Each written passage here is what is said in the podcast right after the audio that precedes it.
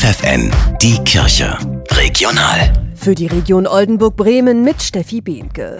Die steigenden Energie- und Lebensmittelpreise sorgen bei immer mehr Menschen für finanzielle Probleme. Viele fühlen sich damit alleingelassen. Das bestätigt auch Sarah Junge von der Caritas in Delmenhorst. Besonders schwer haben es diejenigen, die keine staatlichen Hilfen bekommen, da sie mit ihrem Einkommen knapp über der Grundsicherung liegen, sagt die Sozialarbeiterin. Da das Einkommen wirklich nur für das Notwendigste reicht, müssen alle zusätzlichen Aktivitäten sehr stark eingeschränkt werden und sind teilweise auch momentan gar nicht möglich. Egal ob Rentner, Geringverdiener, Familien, Alleinerziehende oder Studierende. Wer nicht mehr weiß, wie er die gestiegenen Preise bezahlen soll, sollte sich nicht scheuen, sich professionelle Hilfe in den Caritas-Beratungsstellen zu suchen. Vor allem im Umgang mit Behörden kennen sich die Expertinnen und Experten dort bestens aus, sagt Junge. Es ist für viele Menschen eine große Hürde und Überforderung, äh, mit der Bürokratie umzugehen. Dann kann man natürlich prüfen, ob noch ein Anspruch auf Wohngeld besteht oder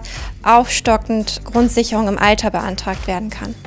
Die Raphael-Oase, so heißt die neue kostenlose Lebensmittelausgabe der Kirchengemeinde St. Raphael in Bremen. Jeden Donnerstagnachmittag bekommen dort bedürftige Menschen Mehl, Zucker, Milch, Nudeln, Kaffee und weitere Grundnahrungsmittel.